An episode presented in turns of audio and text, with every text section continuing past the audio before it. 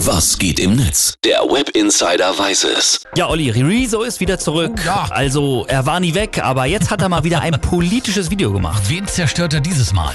Die Kultusminister und generell Politiker, die dafür sind, dass Schule wieder anfangen soll und auch, dass das Abitur ganz regulär geschrieben werden soll. Um kurz zu beantworten, was für Kritik es daran gibt, eine fucking Menge. Angefangen dabei, dass das Ansteckungsrisiko in Schulen noch in keiner Form geklärt ist. So eine Entscheidung über die Gesundheit von so vielen Menschen zu treffen, fuckt ziemlich viele Schüler, Eltern und Lehrer ziemlich ab. Tja, Rezo hat also mal wieder ein Thema gefunden, das besonders seine Zielgruppe, nämlich junge Leute betrifft, oder? Ja, und er erklärt das vor allem mit Jugendsprache, das kommt gut an und er hat auch alltagsnahe Vergleiche. Das wäre ja so, wie wenn ich sagen würde, ja geil, die Verhütung mit Kondom funktioniert voll gut, es ist noch keine schwanger geworden. Deswegen kann ich ja jetzt auch mal diese Maßnahme sein lassen und ohne Gummivögeln.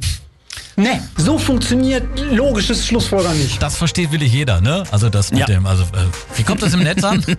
Das Video ist seit äh, gestern Nachmittag Ja. online und hat bisher mehr als 750.000 Aufrufe. Außerdem ist Rezo seit elf Stunden in den Top 3 der Twitter-Trends.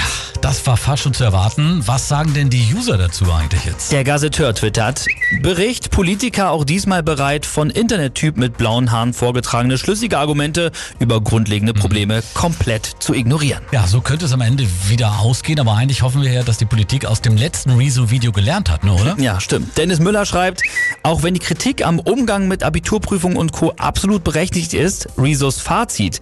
Zitat, ich habe keine bessere Lösung, aber wählt die Parteien nicht mehr, die äh, die bisherigen Entscheidungen getroffen haben, finde ich einfach nur schwach. Bis hierhin mal. Viele halten Rezo dagegen einfach nur für einen, ja, Influencer-Brandstifter, der seine Community quasi so eine Meinung vorgibt, ne? Oder? Ja, das stimmt, aber es gibt auch äh, viele User, wie zum Beispiel Sarah, die sehen äh, das Rezo-Video als eine Art Chance. Die twittert nämlich, ich soll bald meine Abi-Prüfung schreiben, obwohl wir seit Ewigkeiten nicht mehr in der Schule waren. Ich habe echt Panik und Rezos neues Video ist meine einzige Hoffnung, dass die Politiker nochmal ihre beschissene Entscheidung überdenken. Also ein schwieriges Thema, das Rezo da angepackt hat. Corona, mal gucken, ob es genauso erfolgreich wird wie sein letztes Video. Ja.